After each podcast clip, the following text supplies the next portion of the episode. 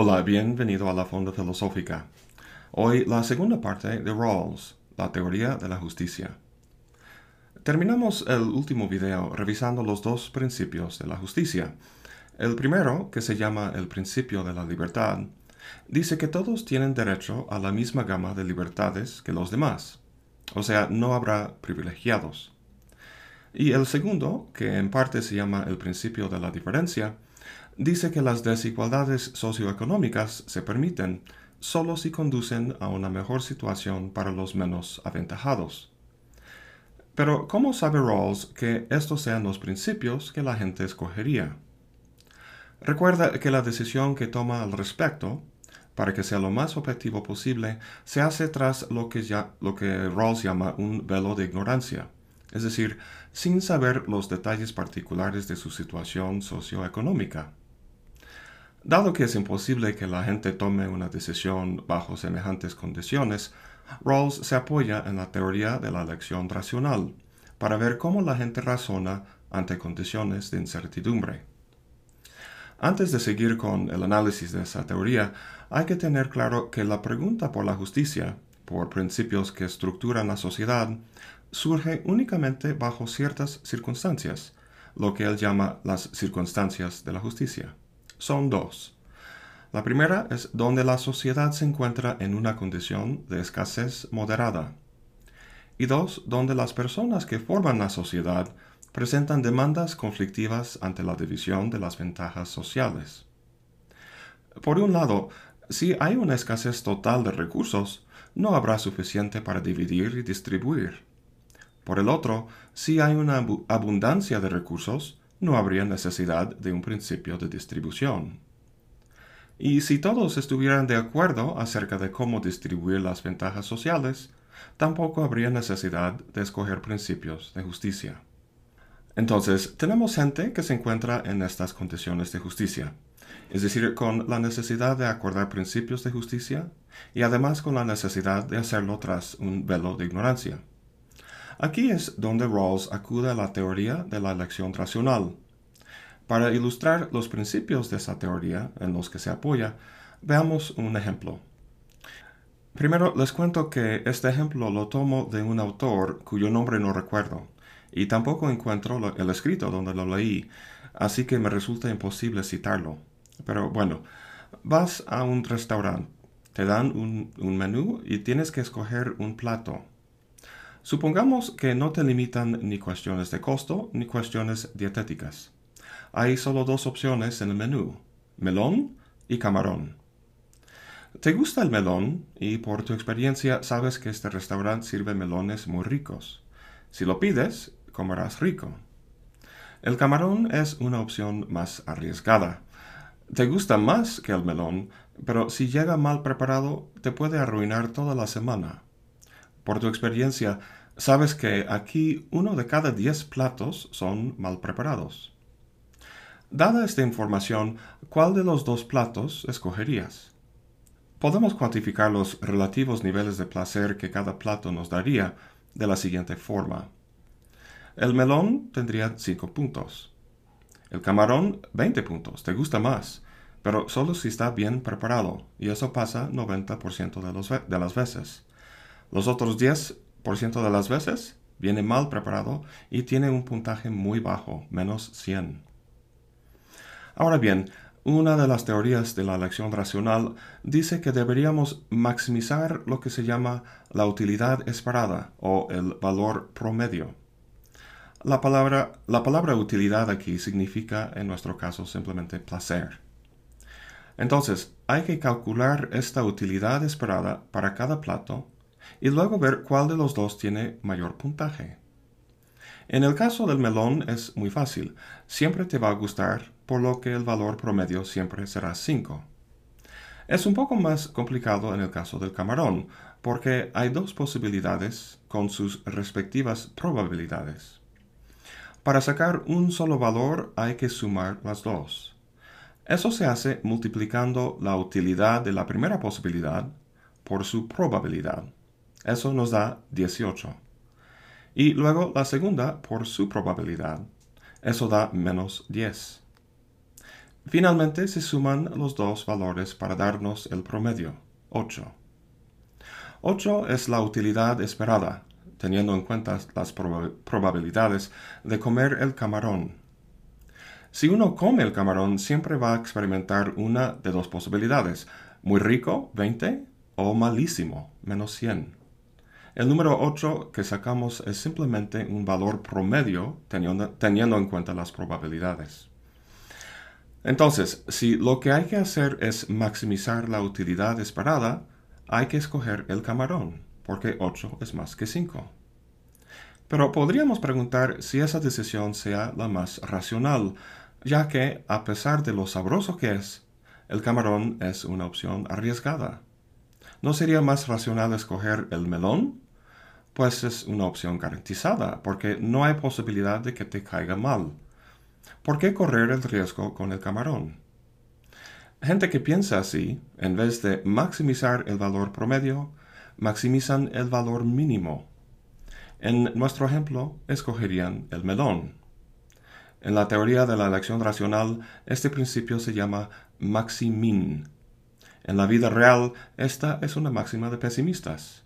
En vez de cruzar la calle a la mitad, van a la esquina al cruce de peatones. Hasta ahora entonces tenemos dos candidatos para el modelo, modelo de racionalidad que buscamos. Maximizar la utilidad esperada y maximizar la utilidad mínima o maximin.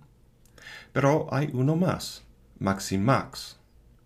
Vamos a agregar una opción más al menú, hueva. El chef prepara 50 platos. 49 de ellos tiene hueva normal, pero el último lo prepara con caviar.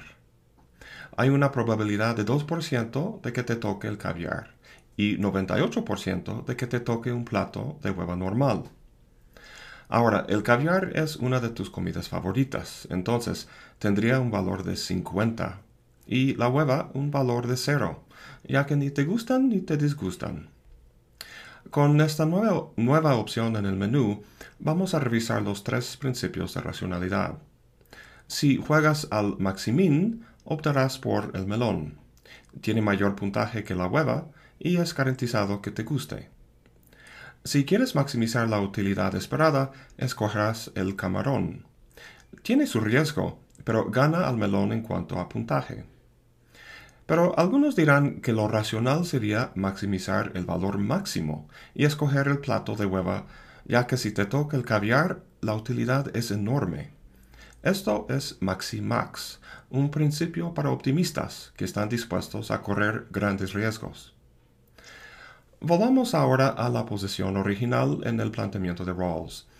Ahí está la gente que tiene que tomar una decisión en condiciones de incertidumbre, tras el velo de ignorancia. ¿Cuál de estos principios que hemos analizado escogerían para sus deliberaciones? Recuerda que por un lado tenemos esos principios de racionalidad y por el otro los principios de justicia que hay que escoger. Primero hay que ver cuál de estos principios usarían para deliberar sobre, los principios de justicia. Los que buscan maximizar la utilidad esperada buscarían una opción con una puntuación media. Recuerda que ya no estamos en el restaurante, sino en la sociedad. Las opciones del menú, son distintas. Para Rawls, lo que una persona que delibera así escogería sería un principio utilitarista, que es más o menos lo que tenemos hoy en día. Los que juegan al Max solo se fijan en las mejores opciones, por lo que escogerían una sociedad con importantes desigualdades y con una élite rica y poderosa. Bueno, uno podría decir que eso también caracteriza a la sociedad en que vivimos. Pero pasando al maximin, si uno delibera así, pensaría en los menos aventajados y quisiera beneficiarlos lo más, lo más posible. Según Rawls, escogerían precisamente el principio de la diferencia que analizamos en el primer video. Todo el argumento de Rawls descansa en su afirmación de que la gente en la posición original escogería este principio de Maximin. ¿Cómo lo puede sostener? Recuerda que la gente está tratando de pensar en una sociedad en la que les gustaría vivir. Si es así, ¿no sería más llamativo un principio como todos deberían vivir en un palacio? Así uno podría tener la certeza de vivir como rico, pero recuerda que la gente se encuentra en una condición entre escasez y abundancia. Seguramente la sociedad no podría mantener semejante estructura para todos. Vemos entonces que hay restricciones físicas a los principios que pueden escogerse, pero también lógicas. No podrían establecer, por ejemplo, que todos tengan esclavos, o que cada persona sea más rica que los demás. Además de estas restricciones, Rawls plantea cinco condiciones que los principios tienen que cumplir.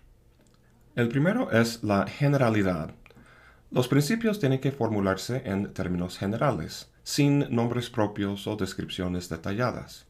Es decir, no puede ser un retrato hablado. Por ejemplo, Juan Carlos no tiene que pagar impuestos. 2. La universalidad. Los principios tienen que ser universales en su aplicación. Nadie puede exentarse. 3. Tiene que tener un carácter público. Los principios tienen que ser públicamente conocidos. 4. Ordenamiento. Los principios tienen que ordenar demandas conflictivas. Y 5. Un carácter definitivo, que constituyan la última autoridad más allá de la cual no hay, no hay apelación. Bueno, con todo eso establecido, aún tenemos que escoger los principios. En cuanto al primer principio que propone, el de la libertad, piensa que todos lo escogerían porque no quieren posiblemente perjudicarse a sí mismo. Si escogen un principio que da libertades a algunos, pero no a otros, podría ser que les toque ser esos otros. Para asegurar tener la gama más amplia de libertades posible, escogerían este primer principio de Rawls. En cuanto a la cuestión de las desigualdades socioeconómicas, piensa que deliberarían en términos del maximín y que escogerían su principio de la diferencia. Vamos a ponernos en plan abogado del diablo y decir que en vez de maximín deliberarían en términos de la regla de maximizar la utilidad esperada. En la teoría económica actual, esta es casi una definición de la racionalidad. ¿Por qué?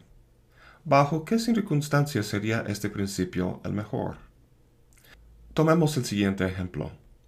Al final de cada jornada te pagan 50 pesos.